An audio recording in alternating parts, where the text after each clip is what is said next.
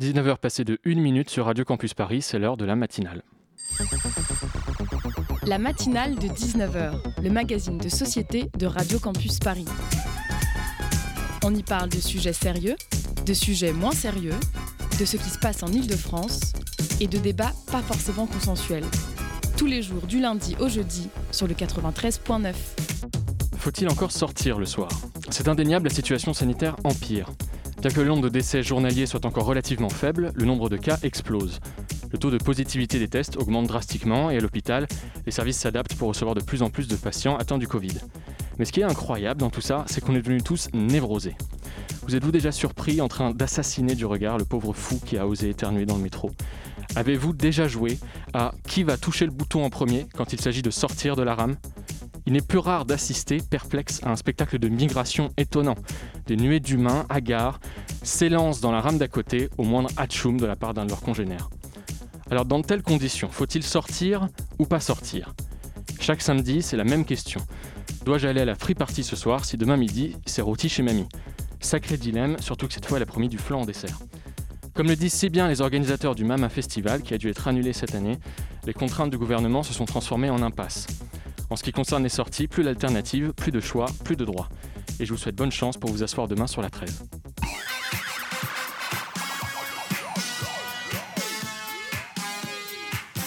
Au programme de cette matinale de 19h, on écoute les gens qui font la nuit à Paris. Bars, cafés, restaurants et salles de concert, tous ces lieux sont en grande difficulté.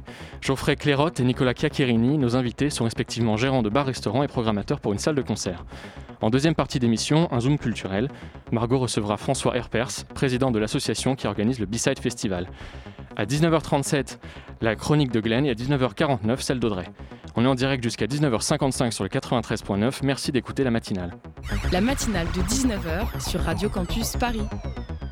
Le gouvernement va, dans les prochains jours, examiner les propositions qui lui sont faites, c'est normal, par les représentants du secteur de la restauration et étudier des règles éventuelles qui pourraient permettre aux restaurants, y compris en zone d'alerte maximale, de rester en tout ou partie ouverts, mais avec des règles sanitaires renforcées pour permettre de limiter au maximum les risques de contamination.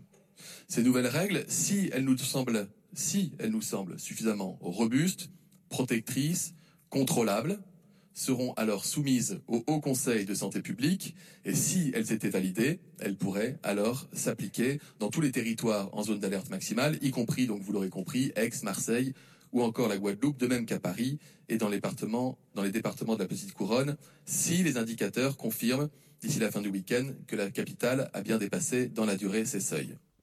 Vous l'avez reconnu, on vient d'entendre un discours du, ministre Olivier Véran annonçant un durcissement possible des mesures sanitaires. Geoffrey Clairotte, Nicolas Chiacchierini, bonsoir.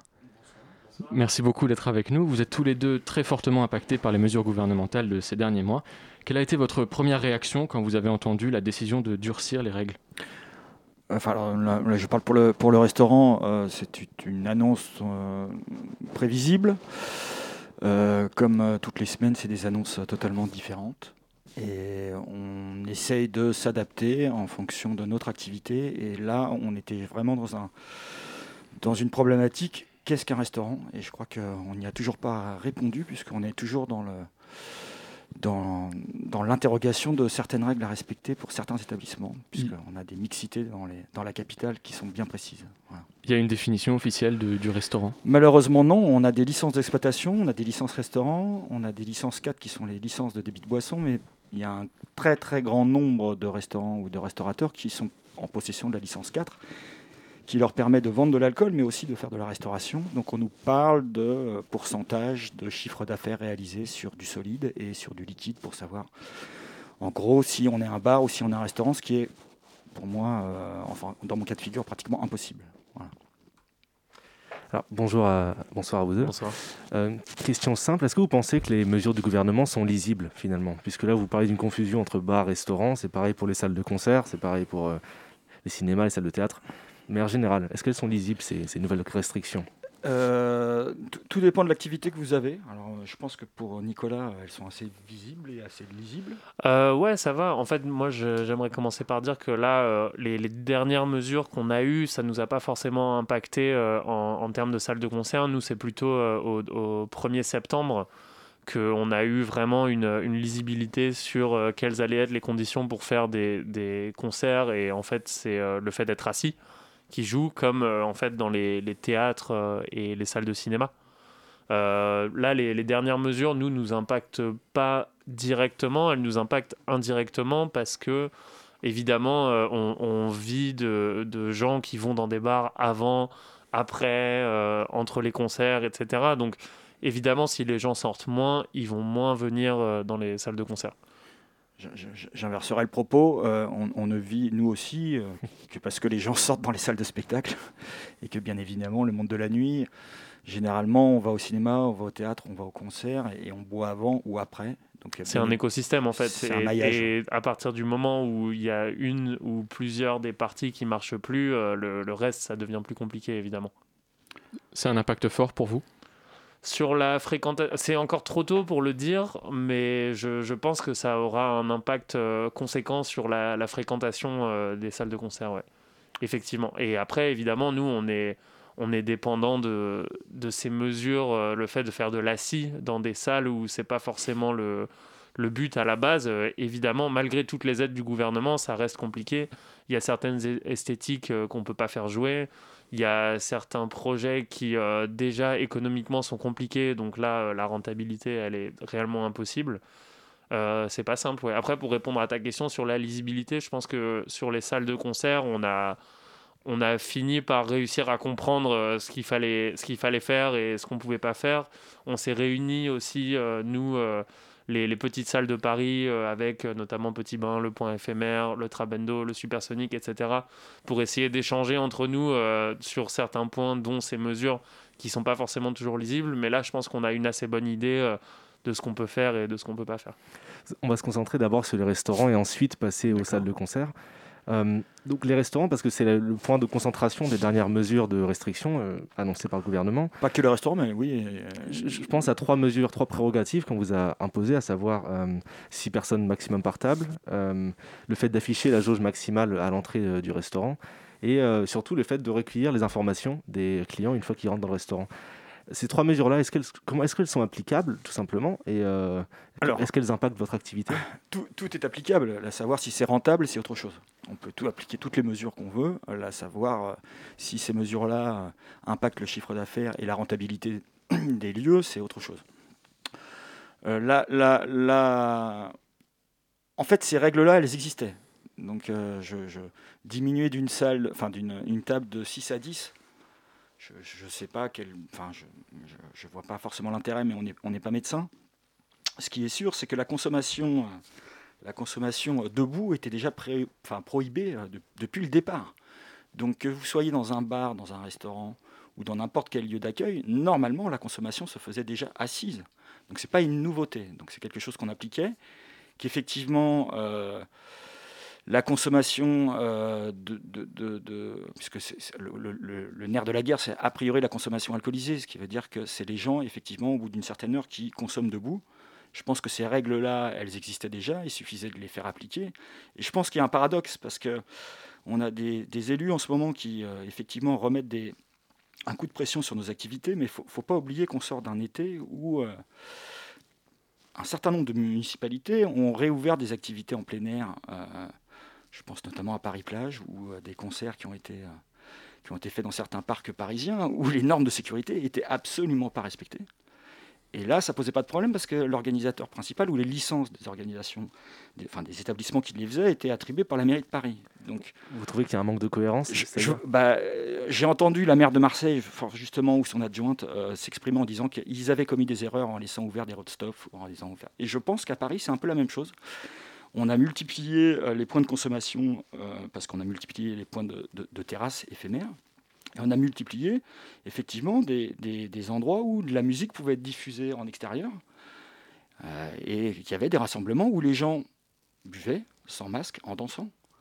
C'était pas dans les restaurants. Vous avez un sentiment d'injustice par rapport à ça? C'est pas pas une question d'injustice. Je pense que c'est c'est une on, aura beau redonner des règles en permanence, la, question c'est comment on les applique? Comment individuellement les gens les appliquent? Les règles, elles existaient, donc il n'y avait pas de... Il n'y avait pas, pour moi, euh, matière à crier au loup, parce qu'il suffisait juste qu'on rappelle que la consommation debout est interdite, qu'on ne pouvait pas sortir avec son verre en terrasse, ainsi de suite. La règle existait déjà. Moi, par exemple, là, on, interdit euh, de mettre des, enceintes sonores sur les terrasses extérieures pour diffuser de la musique. Moi, j'ai vu des groupes qui sont euh, des groupes passés dans les rues, ce qui est très bien, qui ont des licences d'accréditation de la mairie de Paris et qui jouent dans la rue à 23h30.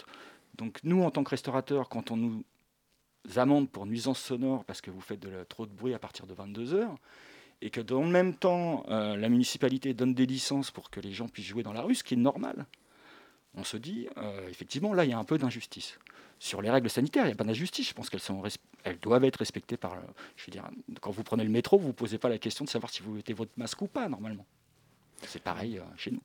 Nicolas Chiacchiarini, je, rappelle que vous travaillez à la, Boule Noire, c'est une petite salle dans Paris, à côté de Pigalle, Tout à fait. où euh, la salle est une, c'est une fosse en fait. Et vous, vous mentionniez que vous avez dû adapter votre, votre activité aux nouvelles, aux nouvelles règles sanitaires, donc euh, à savoir que vous avez installé des chaises euh, dans cette fosse. Est-ce que les gens viennent encore? Alors les gens viennent encore, il euh, faut savoir que pour l'instant on n'a fait que deux concerts, donc le premier qui était le 25 septembre avec Ricky Hollywood, le deuxième qui était hier avec Lucien Tunes et Léonie Pernet. on était complet sur les, deux concerts, sachant qu'avec le nouveau protocole sanitaire, donc on doit avoir les gens assis ce qui fait qu'on on divise notre, euh, jauge par 3, 3,5 on va dire. Donc euh, la solution qu'on a trouvée, c'est qu'on fait deux séances. Euh, les, les, deux séances à chaque fois sur les deux concerts étaient complètes en pré-vente, mais par contre on a eu un taux de no-show, c'est-à-dire des gens qui avaient des places ou des invitations qui ne sont pas venus, un, taux assez important, enfin beaucoup plus important en tout cas qu'en temps normal. Donc euh, je dirais que les, les, gens viennent encore, mais par rapport à ce qu'on pouvait voir à la boule noire habituellement, c'est-à-dire euh, entre 25 euh, et 30 concerts par mois, dont une grande partie était complet avant le Covid, aujourd'hui on est à un concert tous les 10 jours qui se remplit à qui se remplit à, moitié si on parle de notre, de notre vraie jauge debout. Quoi. Et, et, on fait ça avec des moyens déployés qui sont trois fois plus importants qu'avant. Parce que euh, ça veut dire qu'on doit avoir des ouvreurs euh, qui placent les gens pour pouvoir respecter la distanciation, c'est-à-dire qu'on doit avoir un siège vide entre chaque groupe de spectateurs. Donc ça veut dire que pour s'assurer de ça, de savoir quel, quel siège on balise, il faut que les ouvreurs ou ouvreuses euh, aillent placer les, groupes de spectateurs. Donc ouais, c'est beaucoup de moyens pour des résultats inférieurs à ce qu'on faisait avant. Est-ce que vous avez une idée de combien de concerts ont été annulés depuis, je suppose, le 13 mars, quelque chose comme ça? Bah, notre, dernier concert, notre dernier concert, c'était le 12 mars, effectivement. Euh, combien euh, bah, Comme je disais, on fait entre une vingtaine et une trentaine de concerts par mois. Donc, euh, ouais, sur la boule noire, on doit être au moins à 80, 80 concerts. ouais, entre 80 et 100 concerts, quoi, si on va sur la période de, de mars à maintenant, octobre. D'un point de vue économique, je suppose qu'on ne va pas débattre sur l'impact que ça a eu, parce qu'évidemment, 80 concerts en moins, mhm. c'est énorme. Mais euh, d'un point de vue humain, comment on se sent? Parce que ça veut dire que vous avez plus ou moins pas beaucoup de travail. Euh, humainement, c'est compliqué. Moi, j'ai pas trop mal vécu le, le, confinement finalement parce que c'est vrai qu'on on est dans des boulots où on est la tête dans le guidon tout le temps et en fait, quand ça s'arrête, on, on, est un peu. Ça, ça fait presque du bien. Par contre, ce qui était vraiment dur, c'était le déconfinement. Au moment où tout le monde a retrouvé sa vie, tout le monde a retrouvé son travail. Et nous, en fait, on était encore confinés. Et, je voyais que les. Il y, a eu des, y a eu des articles qui sont sortis en disant le spectacle vivant est encore confiné et c'est encore vrai à l'heure actuelle. Il y a des affiches de la mairie de Paris qui disent euh, grâce à la mairie de Paris, euh, les salles ont rouvert, etc. C'est pas complètement faux, mais c'est pas complètement vrai. Euh, on est en, on est en sous-régime, donc voilà, pour répondre à ta question, humainement, c'est compliqué parce qu'on a l'impression que la, vie qu'on avait, on ne peut pas la récupérer en fait. Et euh, en plus, on n'a pas de perspective euh, à long terme. Euh, on, préfère être pessimiste et se dire qu'on en a encore pour peut-être un an, un an et demi, comme ça. quoi. Est-ce que vous avez des, interlocuteurs clairs vers qui vous tournez Je parle autant du point de vue du gouvernement que du point de vue de votre profession. Alors on a des interlocuteurs, c'est notamment les syndicats. Donc pour la boule noire, c'est le Prodis. Pour d'autres salles, ça peut être le SMA. ouais, on a, des, on a des interlocuteurs. On parle aussi avec le commissariat du 18e arrondissement pour ce qui nous concerne. Après, les interlocuteurs, ils, peuvent nous renseigner sur le protocole. Et nous, le protocole, il est assez, il est assez clair maintenant et il est très bien respecté. Après, sur les, sur les perspectives et sur nos attentes, euh, personne ne peut rien nous dire. Comme euh, personne euh, en, France ni dans le monde est, est, incapable de répondre à la question quand est-ce qu'on pourra refaire des rassemblements sans distanciation, sans masque?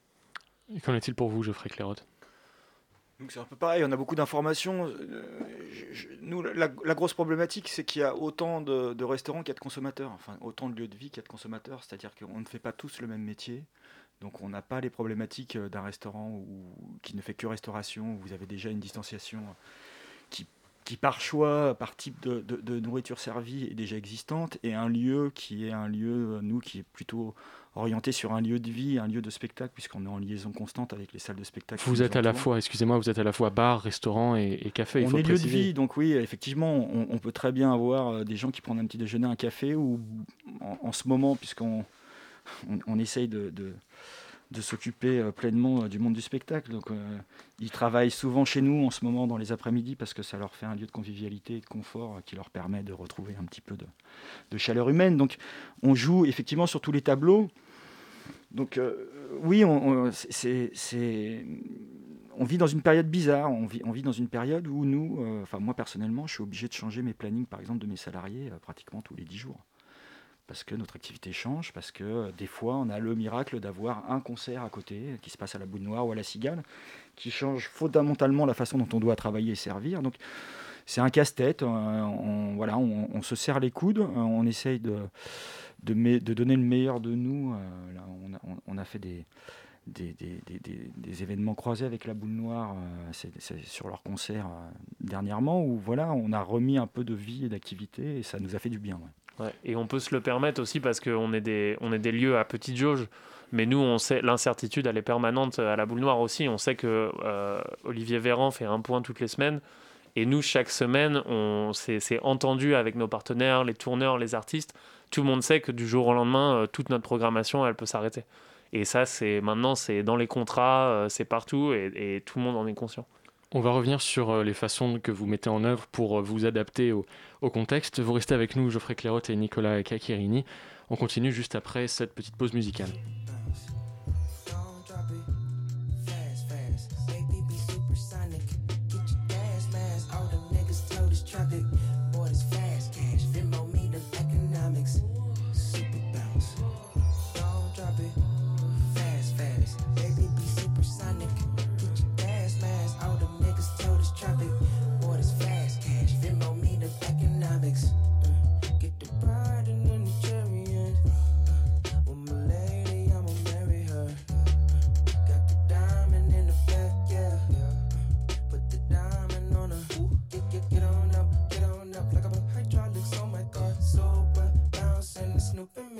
valley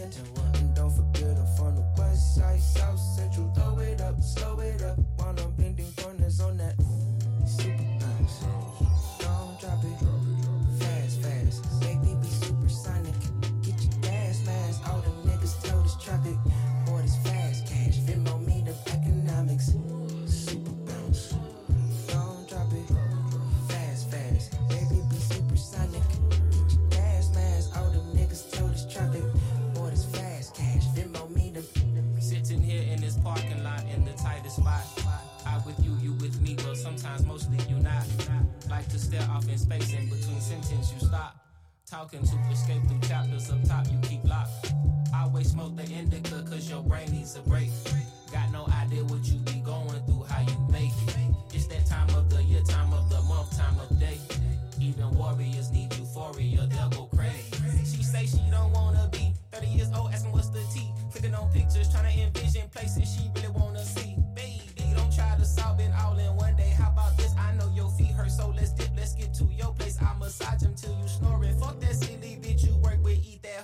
Snapchat birthday asked me if I wanna see heaven.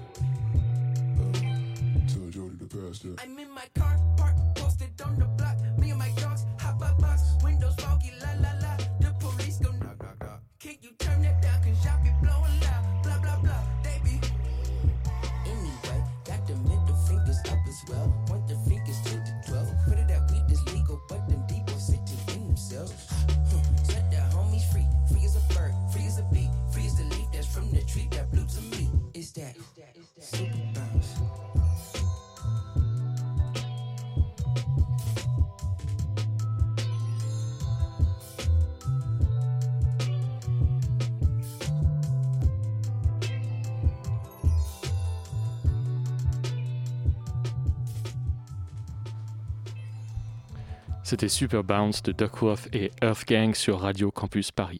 Euh, pour nous, on considère que c'est le coup de grâce pour une profession qui est mise à mal. On ne veut pas être sanctionné euh, parce qu'aujourd'hui on est des bons élèves, on pratique et on applique un protocole sanitaire strict depuis le 2 juin on a été autorisé à travailler. On a le sentiment d'être sacrifié sur l'autel du principe de précaution. Aujourd'hui, nos établissements sont sûrs. On ne comprend pas cette décision qu'on considère injuste, inique. Il y a une colère, mais il y a un sentiment d'injustice parce qu'aujourd'hui, c'est un coup de grâce qui est donné à notre profession. On vient d'entendre Pascal Mousset, qui est le président du Groupement national des indépendants hôtellerie-restaurateurs, le GNI, euh, lors d'une manifestation des restaurants à Paris le 24 septembre dernier.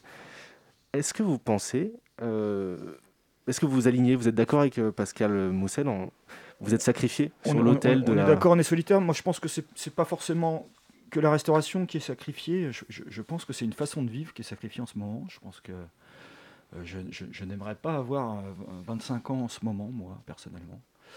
Parce que je, trouve que on est petit à petit enfermé et, que plus ça va, euh, moins euh, on aura de contact social, moins on aura de chances de, d'exprimer des opinions divergentes ou concordantes les uns avec les autres, de finir une fin de soirée un peu alcoolisé en refaisant le monde comme je pouvais le faire moi quand j'avais 20 ans. Et, moi, je trouve que c'est ça qu'on est en train de sacrifier. Alors certes, économiquement, on sacrifie la... Voilà, on peut parler d'effectivement de, sacrifier du, le, secteur de la restauration, mais moi, c'est voilà l'impact social de toute une génération qui, qui a quand même été emprisonnée pendant deux mois et demi. Mmh euh, je, me suis, j'ai un enfant de 19 ans, je me suis poser la question avec lui de savoir si moi, à 19 ans, j'aurais accepté d'être enfermé deux mois et demi. Et, euh, ma première réponse aurait été de dire non. Et je pense qu'on est en train de créer aussi une, euh, sorte, une sorte de déficit culturel. On parle de dette culturelle aussi. Euh, les, les, gens vont, enfin c'est un autre débat, mais les gens vont vachement moins au cinéma depuis le déconfinement. C'est pas un autre débat. C'est, Ça fait partie évidemment. Euh, et, et, ouais, je pense que cette, enfin sur toutes les générations, on est en train de créer un énorme déficit de culture et ça, on, on risque de le payer. Et c'est des choses qui vont, dont on va se rendre compte sur le long terme. Et plus longtemps cette crise culturelle durera, plus les conséquences euh, seront grosses. Je vais vous poser une question assez bête. Est-ce que vous pensez que c'est possible de, de, gérer cette épidémie de Covid-19 tout en ne sacrifiant pas les, les, travailleurs, ceux qui sont en première ligne, ou alors euh, les dommages collatéraux, les restaurants, les, les, cinémas, etc. Non, mais c'est comme de gagner une guerre sans mort. Est-ce que tu penses qu'un conflit armé euh, peut se faire sans mort? Je pense que c'est une façon de vivre. Moi, je, je, je suis, je suis relativement interrogatif. Je, me demande effectivement, votre, puisque là vous êtes un peu plus jeune que moi, comment vous concevez la vie dans ce mode de fonctionnement-là? Parce que j'entends effectivement les politiques, des gens qui ont mon âge dire il faut apprendre à vivre avec, et ainsi de suite. Et moi, euh, je pense que vivre avec ma barquette euh, de produits surgelés devant la télévision, enfin pas, ou devant mon ordinateur, parce que vous regardez plus la télévision, devant mon smartphone, je ne considère pas que c'est quelque chose qui m'aurait excité quand j'avais 20 ans. Voilà. En tout cas, oui, je pense que c'est possible de faire la, c'est possible de, se battre contre, ce virus sans sacrifier la culture et, on le prouve euh, en, en, faisant des concerts assis. Euh, on respecte le protocole à la lettre. Je pense qu'aujourd'hui, si vous allez voir un concert assis, vous êtes dix fois plus safe que dans le métro. Vous prenez dix fois moins de risques et, et dans les bars aussi. Si vous allez dans un, si vous allez dans un bar-restaurant où vous êtes assis pendant toute la durée du moment où vous êtes là, vous prenez pas plus de risques que dans le métro. Justement, euh, Jean Castex, le Premier ministre, euh, je vais le citer, il a dit on a trois fois plus de chances euh, de se contaminer dans un bar qu'ailleurs, deux fois plus dans un restaurant. C'est absolument contradictoire à ce que vous venez de dire, ce que vous pensez en tout cas. Ouais, j'aimerais bien connaître les, les, études qui prouvent ça, sachant que les, les, en tout cas dans les, moi je parle des salles de spectacle parce que c'est ce que je connais et je, connais ce protocole-là. Je vois pas euh, comment la contamination est possible. On rentre dans la salle de concert, on est placé, on commande au bar, et dès que le on commande pardon à la place, pas au bar, il n'y a pas de déplacement. Et, dès que le concert est fini, on repart, on a gardé son masque pendant toute la durée. On n'a on a rien touché que, que d'autres gens ont touché, on n'a pas touché de barre de métro, etc. Moi, je, je, prends le métro à Gare du Nord, euh, je ne sais plus quel est le chiffre, je crois que c'est un, million peut-être d'utilisateurs par jour, si ce n'est plus. J'ai l'impression que enfin, ça, paraît, ça paraît dur à, à croire. J'aimerais bien revenir sur, sur ce que vous disiez, Geoffrey Clairotte. Vous, il, y avait une certaine positivité quand on est sorti du, confinement il y a quelques mois, et maintenant c'est vrai qu'on on nous annonce que, le, que la crise est là, est là pour durer.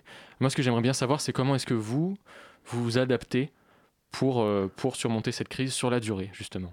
On ne s'adapte pas. Euh, il y, a vraiment des, positions qui sont un, petit peu paradoxales parce que pendant deux mois et demi, on a quand même eu quelque chose de qui a été certainement quelque chose de positif qui parlait du monde de demain. Et j'ai l'impression que depuis qu'on est sorti du monde de demain, euh, la seule perspective qu'on nous donne, c'est le monde qu'on avait avant. C'est-à-dire que je trouve qu'on ne nous donne pas la possibilité de nous réinventer, de consommer différemment, de nous rencontrer pour parler de justement de ce monde d'après, euh, plus écologique, plus humain, euh, plus responsable. Et que là, on assiste, pour moi, à un enfermement individuel, à un enfermement social. Je pense que il faut aussi qu'on. Vous êtes, vous êtes, des étudiants encore. Je pense qu'on n'a pas fini euh, d'assister à effectivement un enfermement social, physique, culturel. Et effectivement, quand vous allez au cinéma, l'intérêt d'aller au cinéma en groupe, c'est aussi de sortir après, de discuter de ce que vous avez vu, d'échanger, d'avoir des points de vue, de revendiquer, de... et tout ça, bah finalement, euh, ça disparaît. Alors peut-être que les, les restaurateurs vont disparaître, mais ça m'inquiéterait bien moins que l'idée euh, de vivre ensemble. Je suis absolument d'accord avec vous sur le long terme, mais sur le court terme, on est quand même dans ce qui ressemble à une crise sanitaire. On est dans une crise sanitaire, on est dans une crise économique. La, la question, encore une fois, moi je trouve qu'on est dans un monde de de privation de liberté et de, repli sur soi. Et ce monde-là, plus il dure, on parle de durée dans le temps, je pense que moi, je, par exemple, je suis restaurateur, je ne suis pas livreur à domicile. Si vous venez dans mon restaurant, c'est parce que, ou dans mon bar, c'est parce que vous voulez consommer et rencontrer des gens, pas parce que vous voulez manger mon plat chez vous en regardant votre smartphone ou votre téléphone ou votre ordinateur. Ce n'est pas mon métier. Mon métier, c'est de mettre des gens en relation. C'est de, de pouvoir avoir des sujets de discussion, de débat, euh, de passer un bon moment, de la convivialité. Et c'est mon métier. Voilà, donc là, on est en train de le perdre sur ce point-là. On arrivera toujours à faire de la bouffe. La question est de savoir comment on veut la consommer. Vous ne croyez pas à ce monde d'après qu'on vous a promis euh, pendant le Si, si moi j'y crois, j'y crois, j'y crois, j'y crois euh, dur comme fer, puisque nous, on, est déjà en train d'imaginer un type de consommation différente, et on l'imaginait avant ça je, pense que la consommation des, jeunes de 20 à 30 ans euh, évolue depuis 5 euh, ou 6 ans déjà. Et que nous, on était déjà très sensibilisés à ça et très actifs. Et le monde de la musique, puisqu'on parle du monde de la musique et des salles de spectacle, euh, nous, on reçoit, bien évidemment, puisqu'on est à côté des salles de spectacle de la Cigale et de la Boule Noire, beaucoup de musiciens, beaucoup d'artistes qui sont, eux, à la pointe du combat écologique. Moi, j'ai chez moi des gens qui n'acceptent pas de boire une bière euh, brassée par une, bière industrielle, qui veulent de la bière artisanale, à peu près pareil sur la bouffe, qui veulent du frais, qui veulent savoir la provenance, qui ont une... Euh, on peut parler de, certains artistes même qui interdisaient les gobelets en plastique dans leur tournée. Mhm. Vous parlez d'un art de vivre qui se perd finalement. à Francfort, à Berlin, en Belgique, tous ces pays-là ont instauré un couvre-feu pour contrer ce, coronavirus. Euh, au Danemark, les restaurants sont fermés euh, depuis le 15 septembre, il me semble, à partir de 21h. Pourquoi est-ce qu'en France, on ne suit pas ce modèle? Les restaurants et les salles de concert, hein, c'est pareil. Je, pense qu'on a qu'on. Pourquoi Je pense qu'ils ont, ils ont tenté. Je pense que là, on a eu euh, un couvre-feu de l'alcool à 22 h déjà, grosso merdo. Que, après, parce qu'il faut bien imaginer que c'est quand même orienté. C'est pour ça que je, trouve que la, jeunesse, euh, euh, si on vous interdit, euh, nous, des de boissons, de vendre de l'alcool après 22 heures, si vous ne mangez pas, c'est aussi une discrimination économique. Il faut en être conscient. C'est-à-dire que moi, je peux avoir des gens qui sont des gens, des clients qui ont les moyens de commander un burger et de prendre six pintes et de ne pas manger le burger. je ne suis pas sûr que vous, économiquement, vous puissiez prendre un plat chez moi et passer votre soirée à boire des coups.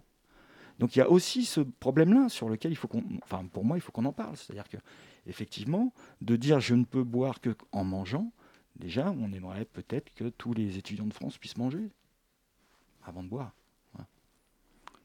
Eh bien, ça sera, le, sera le mot de la fin. Merci beaucoup, euh, Geoffrey Clérotte et Nicolas Chiacchirini, d'avoir été au micro de la matinale de 19h pour échanger sur cette situation difficile qui risque bien de durer. On enchaîne avec ça.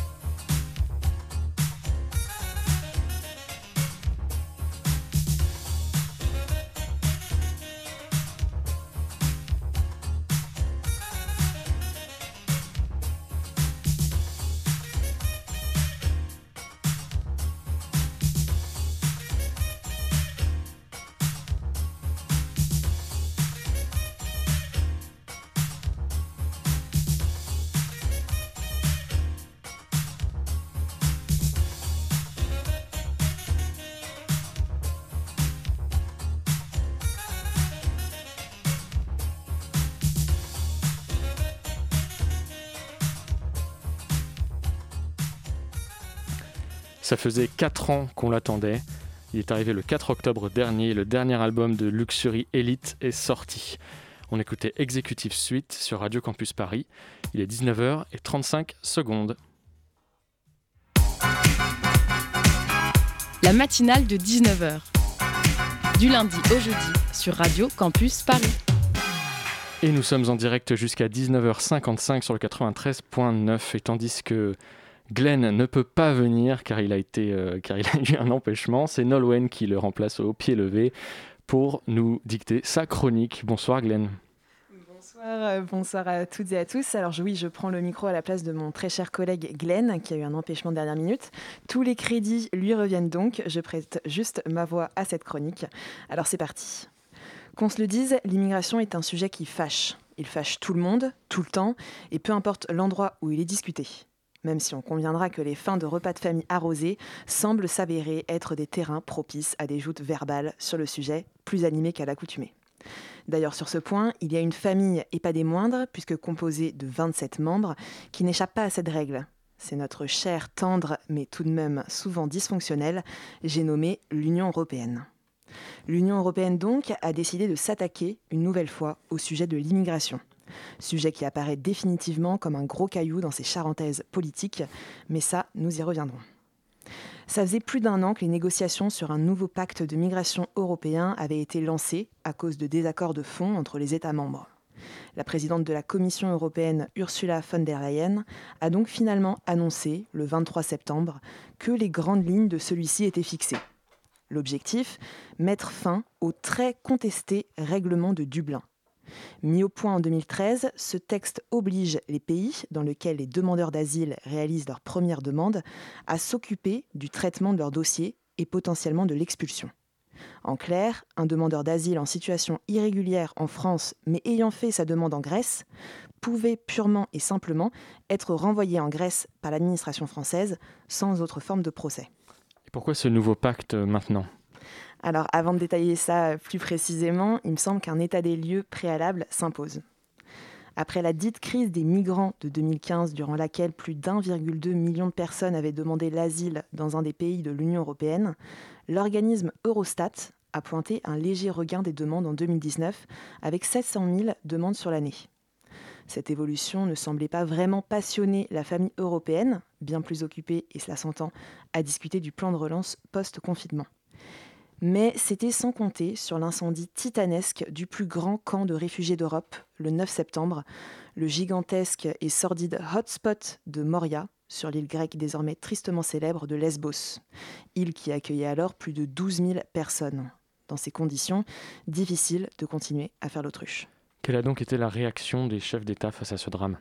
Branle-bas de combat, ni plus ni moins, pour une Union européenne qui commençait à peine à digérer les querelles intestines de gros sous causées par les dures négociations sur le plan de relance. Celle-ci a dû s'employer à enfin trouver une solution à ce dossier ouvert il y a déjà un an, dossier dont les grandes lignes se sont formées dès la mise en place du règlement de Dublin en 2013. L'avantage, c'est que tout le monde connaissait déjà les positions de tout le monde, et ce, depuis un bon bout de temps. D'un côté, le duo franco-allemand il est suivi par une large majorité des États de l'Union européenne et prêche depuis 2015 une répartition proportionnelle des demandeurs d'asile entre les États membres pour relâcher la pression sur les principaux pays d'entrée, comme l'Italie, l'Espagne, mais surtout la Grèce. Et de l'autre côté, on a une alliance intra-union plus restreinte, le groupe de Visegrad, qui est réuni avec la République tchèque et la Slovaquie, les deux leaders des positions anti-immigration en Europe, la Hongrie de Viktor Orban et la Pologne d'Andrzej Duda. Mais si les pays ont finalement réussi à se retrouver sur un pacte avec des positions aussi opposées, c'est qu'il y a dû y avoir un, gagnant et un perdant, non? Eh bien, pas tout à fait en fait. Personne n'a perdu, certes, mais personne n'a réellement gagné non plus, car on se retrouve en réalité avec un pacte à la carte. Qui veut des demandeurs d'asile sur son sol en prend, mais qui ne veut pas n'est pas tenu d'en prendre, tant qu'il adresse un chèque régulier aux autres États membres pour reconduire les déboutés aux frontières de l'Union. Et le groupe de Visegrad est prêt à sortir le chéquier, parce que la politique anti-migrants et le fait de tenir tête à l'Union européenne paient manifestement très bien aux élections nationales.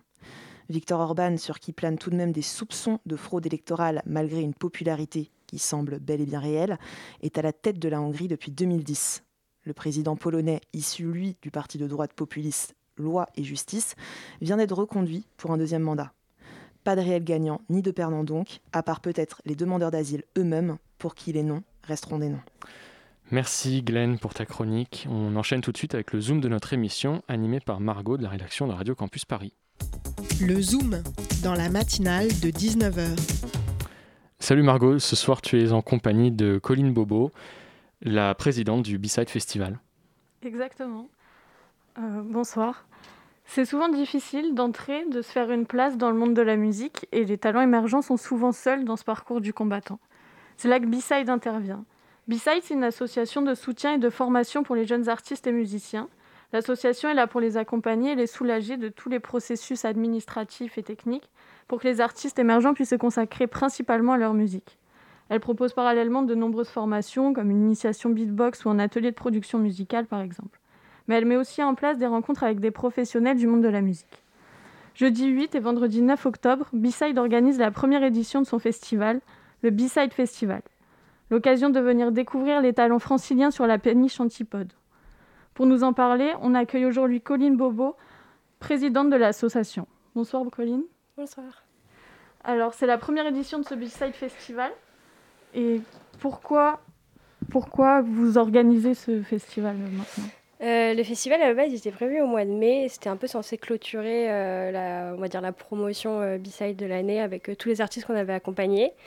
Et du coup, du coup voilà, il a été reporté au mois d'octobre, mais le but c'était de faire valoir un peu justement voilà, cette, ce vivier d'artistes qu'on accompagne. Très bien. Et comment trouvez-vous vos talents? Euh, alors nous à la base on organise des jams en fait sur le campus où on identifie déjà plusieurs artistes et euh, qu'ensuite on contacte pour pouvoir les accompagner si jamais ils ont besoin d'aide. Mais là du coup ça va être un peu compliqué parce qu'on n'a pas de jam. Ah oui c'est compliqué. Et combien d'artistes vous accompagnez euh, au quotidien? Là on a accompagné vraiment trois artistes dernièrement. Je pense à Alexienne qu'on a accompagné sur le, sur le tremplin Top et Give Me Five, Tomasi aussi, et puis, euh, et puis Esken. Donc euh, voilà. Et après, sinon, on a d'autres artistes qu'on accompagne de plus ou moins loin. Ça dépend de leurs besoins. Et quelle solution vous avez trouvé du coup, euh, puisqu'il n'y avait pas de jam justement? Bah, on, va, on va aviser. On va aviser, on va faire des, appels à projets étudiants, on va essayer de, renouveler aussi un peu nos partenariats et puis voir voir où est-ce qu'on peut les trouver et où est-ce qu'eux, ils peuvent nous trouver, parce que c'est pareil, on n'a pas de rentrée d'association non plus. Donc euh, on va essayer de mettre en place une euh, communication où tout le monde peut se retrouver.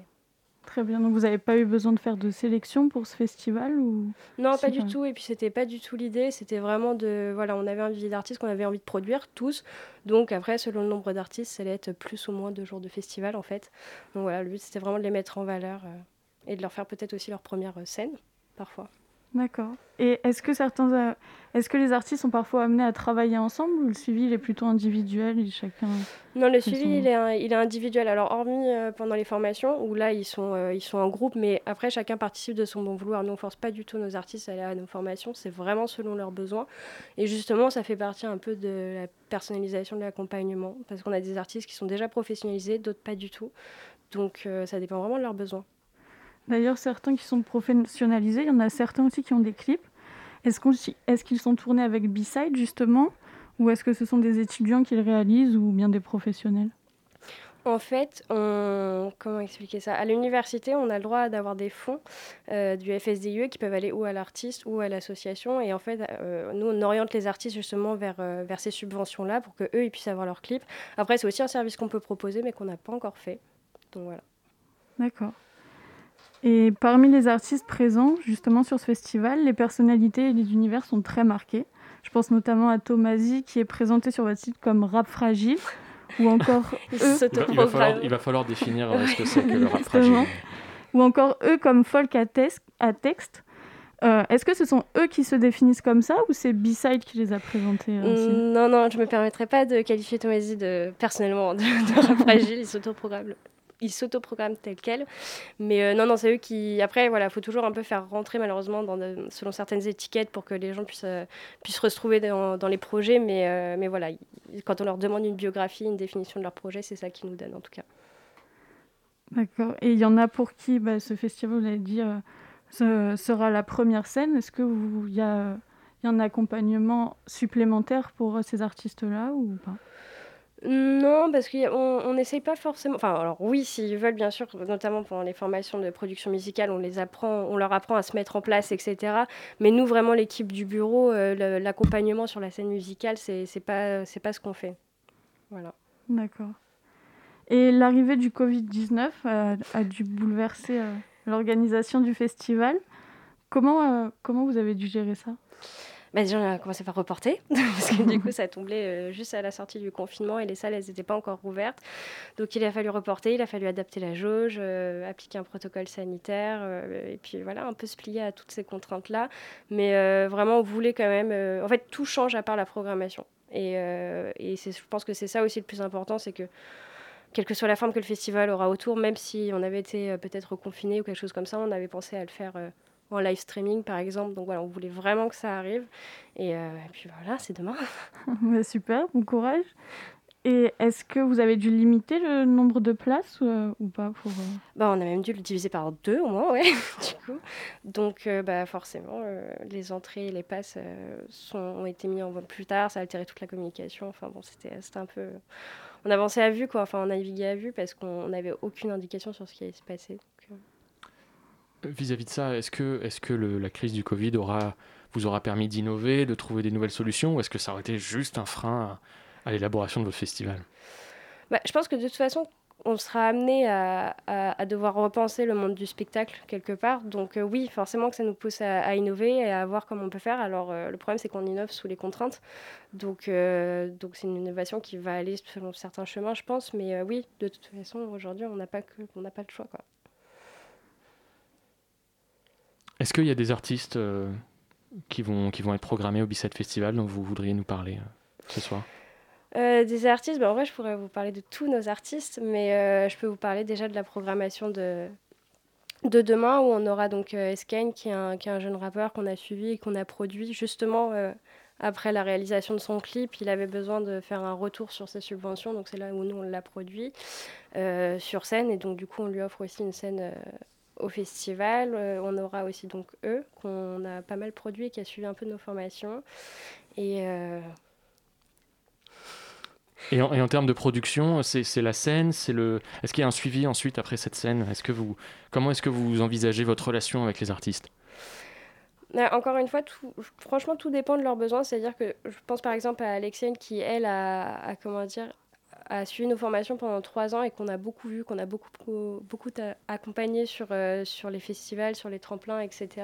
Et elle, elle a eu un suivi de très près, par exemple, alors que d'autres viennent juste, comment dire, euh, s'enquérir de, des possibilités qu'il y a euh, des dispositifs euh, universitaires. Par exemple, euh, les subventions, à quel tremplin ils peuvent participer, à quels droits ils ont, à quelle formation ils ont le droit aussi, etc. Donc ça va plus loin que la musique finalement. Ça va, Oui, justement, nous on n'est pas du tout du côté paillettes sur la scène et sur la production. Nous on fait vraiment du travail de fond avec les artistes pour essayer de leur, enfin pas de leur faciliter le travail parce que je pense que c'est pas le mot, mais vraiment de les de leur mettre un pied dans le monde professionnel. Et c'est à ça aussi qu'à servent nos rencontres avec les professionnels, nos formations en MAO, etc. C'est vraiment, je pense que le but, c'est vraiment de pouvoir rendre l'artiste autonome par rapport à ça.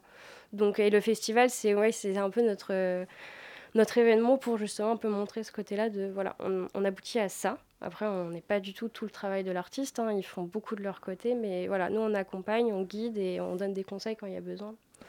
Il y, a beaucoup de, tremplins en région parisienne. Qu'est-ce qui, différencie le B-Side Festival d'autres tremplins? Je pense à la Trampoline, par exemple, organisé par Radio Campus Paris. Euh, bah, alors déjà parce qu'on n'est pas un tremplin, donc du coup on est un festival et euh, on était censé, euh, on était censé faire ce festival avec RCP justement et intégrer leur finale de trampoline à notre festival.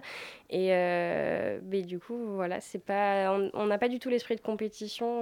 Enfin le but c'était pas de créer un, un, esprit de compétition avec une sélection etc. C'était vraiment de faire valoir les artistes qu'on a suivis. Donc donc voilà. Très bien, bah, merci beaucoup Colline Bobo d'avoir répondu à nos questions. Je rappelle que le B-Side Festival, c'est jeudi 8 et vendredi 9 octobre sur la péniche Antipode à Paris. Et merci Margot pour ce zoom. Foncez donc au B-Side Festival, c'est à partir de demain.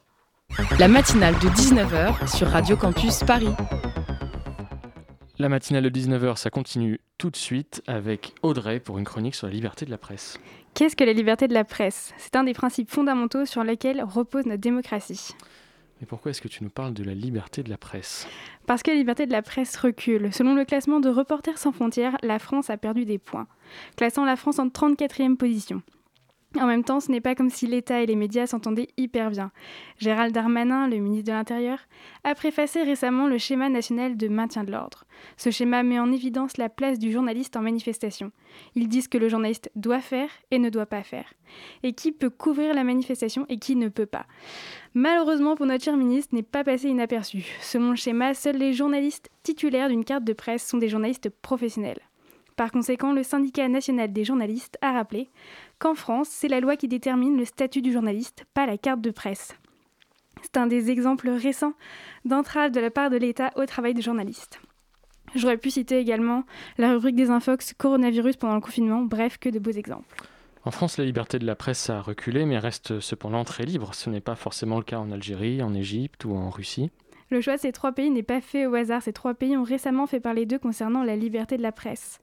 En Algérie, Khaled Rareni, journaliste algérien correspondant de TV5 Monde et de RCF, est condamné à deux ans de prison ferme pour incitation à un attroupement non armé et atteinte à l'intégrité du territoire national.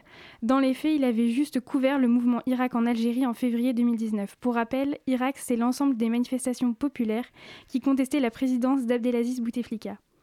L'Algérie est classée 146e selon Reporters sans frontières à cause des multiples procès à l'encontre des journalistes, tout comme ses deux homologues, la Russie et l'Égypte. Et à la 149e place, c'est la Russie. Eh oui, la Russie, la mère patrie. Vladimir Poutine s'est possiblement installé jusqu'en 2036 au Kremlin grâce au vote de la Douma, l'organe législatif russe, et d'un référendum, donc pas moyen de l'en déloger. Alors son classement n'a pas changé. Hein. Bon, après, être 149e, euh, être 149e rang sur 180, c'est pas hyper glorieux non plus. Bref, rien de quoi être fier, parce qu'Irina Slavina s'est immolée par le feu vendredi dernier devant le quartier régional de la police. Irina Slavina est une journaliste indépendante russe. Elle a mis à jour en accusant... Elle a elle a mis fin à ses jours, je en accusant la Fédération de Russie d'être responsable de sa mort.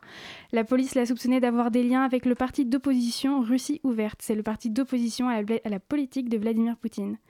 Irina Slavina enquêtait sur la corruption, les constructions illégales, les dérives environnementales et fouillait toujours plus loin sans s'imposer de censure. Les journalistes indépendants en Russie dénoncent une pression énorme de la part du gouvernement et des autorités régionales. La pression s'est accentuée à un tel point que Reporters sans frontières qualifie de trou noir de l'information des régions russes comme la Crimée ou la Tchétchénie. La propagande n'a qu'à bien se tenir. En Égypte, euh, la journaliste Basma Mostafa arrêtée lors d'une manifestation contre le gouvernement. L'Égypte fait partie des pays en bas du classement, elle est 166e de Reporters sans frontières. En 2019, 61 journalistes étaient en prison en Égypte. Basma Mostafa est relâchée depuis hier après une intervention de plusieurs défenseurs de la liberté de la presse internationale. Le motif de son arrestation? Propager des fausses informations sur les réseaux sociaux. Cela pose la question de la surveillance des journalistes par l'Égypte, mais pas seulement. L'Égypte est-elle le seul pays à exercer une surveillance sur ses journalistes? À voir. La France tente d'exercer cette surveillance au sein des manifestations. La Russie annule l'information dans certaines régions. L'Algérie traduit en justice les journalistes qui s'intéressent d'un peu trop près au pouvoir. Bref, la liberté de la presse se détériore dans le monde. C'est pourquoi il faut qu'en tant que citoyens, nous puissions nous exprimer à travers les médias ou les manifestations. Parce qu'après tout, qu'est-ce que la liberté de la presse? Si ce n'est un principe d'expression et d'opinion pour chacun d'entre nous Merci beaucoup Audrey. La matinale, c'est terminé. Merci à Tom pour la co-interview ainsi qu'à Margot pour son Zoom. Merci à Nolwenn et Audrey pour leur chronique et à Colin à la réalisation. Je profite également de ces au revoir pour saluer toute l'équipe de la rédaction de la matinale. Demain, c'est Kathleen qui prend le micro avec son équipe pour revenir sur le livre événement du moment, Flic, avec son auteur Valentin Gendreau. Tout de suite, un format court sur Radio Campus Paris. Quant à moi, je vous retrouve un mercredi sur deux en alternance avec Lina. Très bonne soirée sur le 93.9.